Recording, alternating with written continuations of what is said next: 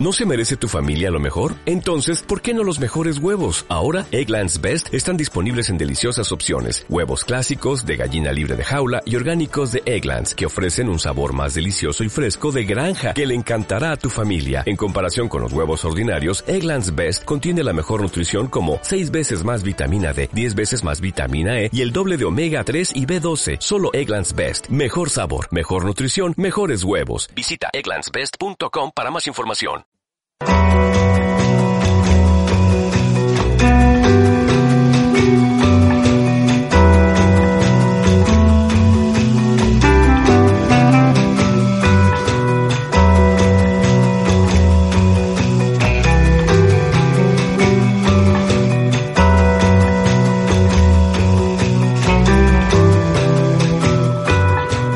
Enciende energía.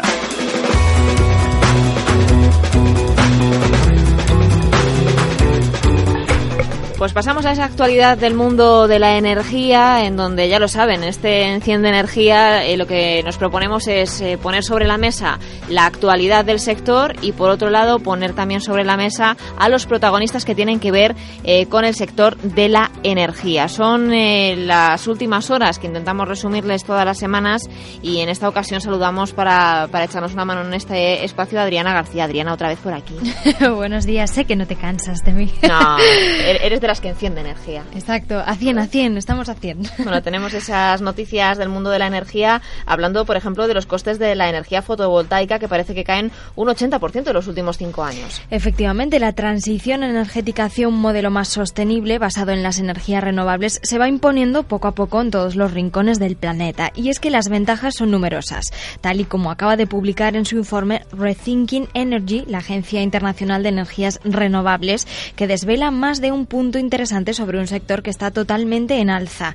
La combinación de la evolución de la economía mundial, los movimientos demográficos, el cambio climático y el extraordinario desarrollo de las tecnologías ha puesto en marcha un cambio profundo del sistema energético global. Cada vez más las energías renovables son vistas como la mejor solución para una población mundial que exige un acceso asequible a la electricidad, al tiempo que reduce la necesidad de combustibles fósiles tóxicos. Bueno, y tenemos también eh, países que siguen apostando por eh, la energía, en este caso una planta solar flotante, eh, bueno, quizá la mayor del mundo, y el país que estaría interesado en construirla sería Japón. Sí, la encargada será la empresa japonesa Kyocera. La instalación comenzará este mismo mes de septiembre y la explotación está prevista para abril de 2015. La planta se instalará sobre dos estanques de agua en la ciudad de Kato, al oeste de Japón. Los paneles tendrán una potencia de 2,9 megavoltios. El objetivo de la compañía es generar alrededor de 3.300 megavoltios anuales, lo que equivaldría al suministro de electricidad limpia suficiente para abastecer 920 viviendas. La iniciativa de construir plantas solares sobre el mar surgió en el archipiélago como alternativa a la escasez de terrenos adecuados para este tipo de instalaciones. Red Eléctrica también estaría renovando su nueva línea de, mm, del sur de Lanzarote, 66 kilovatios, y también tendremos eh, que hablar de la albufera, que tendrá una planta piloto para generar energía a partir de la paja y también de arroz. La idea se enmarca dentro del proyecto europeo Sostrice, que está destinado a reducir las emisiones de gas de efecto invernadero derivadas de este cultivo. Según informa el Centro Tecnológico AINIA, que participa en este proyecto, esta planta desarrollará un nuevo modelo de gestión y tratará que la paja de arroz esté basado en tecnologías de combustión y de digestión anaerobia, con el objetivo de convertir este subproducto en energía. El proyecto con carácter demostrativo tendrá como escenario el Parque Natural de la Albufera en la Comunidad Valenciana y el Parque Nacional y Natural de Doñana en las marismas del Guadalquivir en Andalucía. Si hablábamos de Japón, eh, vamos a mirar también a China, pero en este caso por el tema de la energía nuclear. Quiere convertirse en líder mundial para el año 2020. Así lo manifestó el director de la Administración Nacional de Energía, Wu Xingyong, frente a un centenar de asesores científicos e ingenieros en un encuentro en Pekín. Wu, este ministro, especificó que el plan diseñado tiene que corresponder la voluntad del Ejecutivo para que China dé el salto de seguidor a líder a través de grandes avances tecnológicos y mejoras industriales. Para conseguirlo, China tendrá que superar algunos grandes obstáculos, como señala el rotativo, como el conflicto de intereses entre los grandes conglomerados estatales, las incertidumbres tecnológicas en las plantas de nueva generación y la preocupación ciudadana sobre la seguridad de la energía nuclear. ¿Y qué ocurre con España? Parece que el ejército español se gasta al año casi 700 millones de euros en combustibles. Es lo que ha iniciado en una licitación el Ministerio de Defensa. Ha dicho que el presupuesto para el próximo año asciende a 668,6 millones de euros que estarán repartidos en ocho grandes lotes, según se ha publicado hoy en el Boletín Oficial del Estado. La licitación es para toda la flota de buques, aviones, helicópteros, tanques y además medios de transporte del ejército. Todos los puertos, aeropuertos militares e instalaciones del ejército de tierra se reparten compartirán todos los combustibles. Si hablamos de empresas, eh, vamos a señalar, por ejemplo, a una que ha sido protagonista en los últimos días, que es Panasonic, que desarrolla un método de fotosíntesis artificial más eficaz incluso que las plantas. El gigante tecnológico nipón ha desarrollado un material electrónico que por primera vez es capaz de realizar el proceso de la fotosíntesis de forma artificial, con una eficiencia mayor que la de las plantas. La compañía japonesa empezará los trabajos de campo en 2020 y prevé encontrar un uso de estos combustibles en aplicaciones de generación de energía y transporte como automóviles. Comenzó Panasonic esta investigación ya en 2009 para desarrollar un material capaz de imitar artificialmente la fotosíntesis de las plantas, que convierte el dióxido de carbono y agua en energía química utilizando simplemente la luz del sol. Qué bonito, ¿no? Me ha gustado lo de, las plantas, intentando buscar ahí mayor eh, eficiencia energética y precisamente hablando también de, buscar mayor eficiencia energética, eh, les queremos presentar a, un protagonista que, llegó al mercado con un eslogan que, que, como mínimo era muy atractivo, la bombilla eterna. Era una apuesta por luchar eh, contra ese consumo de, luz, intentando ahorrar también muchísima energía y muchísimos costes, que tal y como están las facturas eléctricas, seguro que muchos de nuestros, nuestros oyentes se sienten eh, interesados en esta iniciativa si no la conocían. Benito Muros es de World Corporation. Benito, muy buenos días. Hola, buenos días. ¿Qué tal? ¿Cómo estáis? Impulsor de, de un movimiento llamado Sin Obsolencia Programada. Me encanta. Sin obsolescencia programada, sí. Bueno, en realidad lo que hemos querido es establecer una corriente de opinión acerca del mercado que, que tenemos, ¿no? O la forma de consumir que tenemos, que está basado en, en consumir de forma, digamos, descontrolada, ¿no? En un, en un mercado que se llama el mercado del crecimiento constante, es decir, comprar cosas que muchas veces no necesitamos y a menudo con el dinero que no tenemos, es decir, a crédito y lo que pretendemos es promover un consumo responsable a través de productos que sean duraderos y que sean siempre reparables y actualizables, como es la bombilla IWOP. Eso es lo que pretendemos. Un movimiento que no sé cómo va, tiene muchos adeptos, habéis recibido ayudas o por el contrario habéis tenido muchos detractores.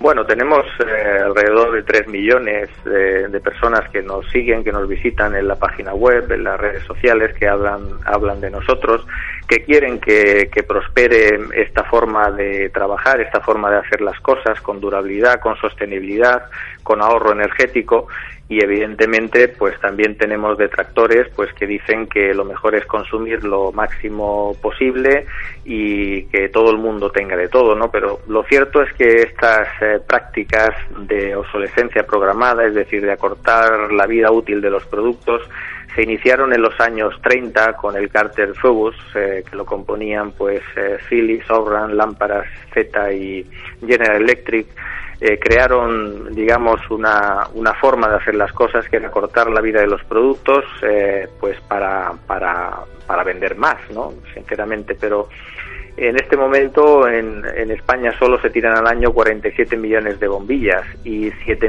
millones de bombillas en todo el mundo. Esto genera enormes residuos y no solo hablamos de bombillas, sino que también de, de todo tipo de aparatos electrónicos que de forma artificial se les acorta la vida todo esto va a parar después a vertederos enormes en países del tercer mundo, desde donde previamente hemos extraído la materia prima que va a países donde no se respetan mucho ni los derechos humanos ni los derechos laborales para fabricar una y otra vez cosas emitiendo CO2 a la atmósfera para venderlas después en Occidente a bajos costes. Y de esa forma pues también fomentamos la esclavitud porque estas personas realmente tienen un sueldo muy bajo, no tienen derechos sociales ni laborales y lo que hacemos cuando compramos este tipo de producto es fomentar la, esclavitud. Y eso es lo que lo que queremos fabricar cosas de forma local fabricamos todo aquí en, España y fabricarlo con durabilidad lo máximo que la tecnología permita. Esto es lo que queremos. Benito, hablamos de una bombilla reparable y actualizable que puede durarnos toda la vida. Sí, sí, tranquilamente. Es decir, la, la, primera vez que, que, se podría averiar, digamos, que estaría en, el entorno de los 80 o 100 años sin ningún problema y después se puede reparar cambiando cualquier componente de lo que tiene, que como mucho costaría, dependiendo del componente, entre 1 y 5 euros si se estropeara ahora y, además se puede actualizar, es decir, si de aquí 5, 10, 15 o 50 años surge un componente que es más eficiente, que puede proporcionar más, más luz con menos consumo, pues simplemente se le cambia y no tienes que tirar la bombilla. Es decir, una vez que alguien se compra una bombilla IWOP, nunca más tiene que tirarla. Benito, me da la sensación que eh, es un proyecto tremendamente innovador y que todo viene de una empresa española, mm, desconozco cómo de grandes sois, pero que os habéis propuesto y que tenéis un reto gigante. Os veo como muy pequeños, como unos pequeños héroes que, que se han propuesto una empresa mm, pues increíblemente difícil de abarcar.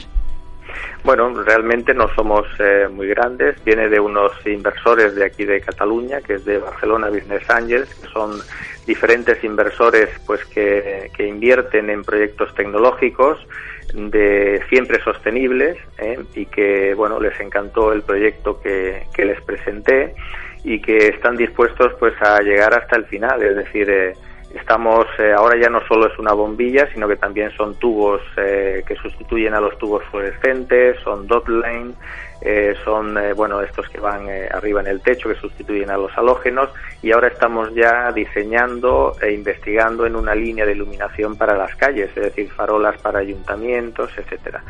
Y el objetivo es eh, poder dar este mensaje a toda la sociedad de que las cosas se pueden hacer de otra manera, que no necesariamente hay que consumir cosas que no necesitamos, que necesitamos ahorrar materias primas porque no son infinitas. Nuestro planeta no es eh, no es infinito. Las materias primas se agotan, las emisiones de CO2 crean el efecto invernadero cuando fabricamos cosas que no necesitamos y también los eh, ciudadanos pues nos endeudamos comprando el último iPhone, la última televisión plana, el último tal con tecnologías que realmente son gadgets que no que no necesitaríamos.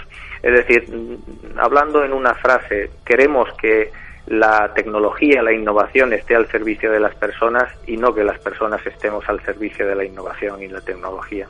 Desde luego tenemos cifras sobre la mesa para contrastar también eh, con usted, Benito, tenemos eh, que la bombilla eterna eh, sería con, supondría un ahorro de hasta el 96,5% respecto a la tecnología incandescente y un 50% respecto a los LED. Eso se traduce en un importante ahorro al final para el bolsillo mes a mes del consumidor. Pues sí, si, si nos cambiáramos eh, normalmente en un piso normal, en una casa normal de 80, 90 metros cuadrados, hay alrededor de 20 puntos de luz, 20 bombillas. Si estas gastaran 100 en iluminación 100 euros al, al día, pues eh, poniendo la tecnología iWOP gastaría unos tres y medio, 4 euros al mes en vez de 100. No es lo mismo tampoco pagar el 21% de IVA de 100 de 3 euros. ¿eh? Entonces ahorras también mucho en, impuestos y sobre todo en, tener que no cambiarlas nunca más. ¿eh? Esa es la idea. Una bombilla eterna que mm, dura más, que al final sale rentable al bolsillo. Yo lo veo muy claro, Benito. Yo quiero, para todos los aparatos de luz de mi casa, yo quiero una iWOP, pero yo no sé cómo se está recibiendo el mercado. Bueno, cuando llegamos a la, a la gente normal, a la gente de a pie, al consumidor final, digamos, pues eh, muy bien. La verdad es que nos, nos llegan todos los días mensajes de apoyo, mensajes de afecto y también eh, estamos, eh, algunos ayuntamientos ya lo hemos puesto y algunas empresas. El problema lo encontramos un poco cuando actúan los intermediarios, es decir, los que, bueno, los que a su vez van a vender a terceros, ¿no? Estos eh, pues no, no, no, quieren vender este tipo de iluminación pues porque sencillamente, no todos, ¿eh? pero algunos pues nos dicen que viven de las que se funden. ¿no? Esto mm. bueno es el, el mercado que tenemos, pero cuando llegamos al consumidor final la verdad es que la gente está muy contenta y nos, nos animan a que lleguen. De hecho, podemos decir que ya hemos, eh, a través de Amazon, hemos abierto cuatro países, no solo España, sino hemos abierto Alemania, Francia, Italia e Inglaterra. Y, eh, bueno, pues, ya estamos ahí a partir de este mes y cada vez más son Colombia, también se está ya vendiendo la iWop. Y, bueno, la verdad es que nos animan y, nos apoyan muchísimo la, gente de, a pie, ¿no? Os apoya la gente de a pie, pero ¿y el lobby de la bombilla o los productores de mm, productos precisamente opuestos eh, a lo que vosotros proponéis, Benito? Bueno, yo creo cuando todo esto se inició en los años 30, como decía antes el cártel Fuegos, eh, que reunía las, los que ahora también en este momento pues venden el 80-85% de las bombillas en el mundo, en aquellos momentos eh, yo tampoco creo que lo hicieran con mala fe, pues de, poner en la calle productos a propósito que duraran poco, sino que realmente después del crack del 29 de los Estados Unidos pensaron que una forma de, de dar trabajo a mucha gente y de reanimar la economía pues era fabricar productos con, con, poca duración para poder fabricarlos una y otra vez y que la gente tuviera un empleo estable, ¿no? En aquellos momentos no, no, no había estadísticas de, ni de emisiones de CO2, ni de que se podían agotar las materias primas, ni lo trágico que puede ser para el medio ambiente eh, consumir cosas que no necesitamos ¿no? permanentemente. Lo que ocurre es que, claro, eh, todo, todo eso ha generado en este tiempo enormes beneficios a estas eh, grandes multinacionales que han cogido todo el mercado. estos beneficios muchas veces se van a paraísos fiscales, donde los bancos controlan la deuda de estas empresas y las empresas controlan a los bancos y claro, ¿quién renuncia ahora a, ese, a esos enormes beneficios? ¿no? Ese es el problema, que estamos metidos en una cadena consumista que controlan los bancos, que controlan las grandes multinacionales, que nadie quiere renunciar a esos enormes beneficios que significa fabricar cosas que duren poco para que haya una y otra vez rotaciones y es la tendencia que seremos los ciudadanos los que tengamos que cambiarlos si nos acostumbramos a, comprar cosas con durabilidad.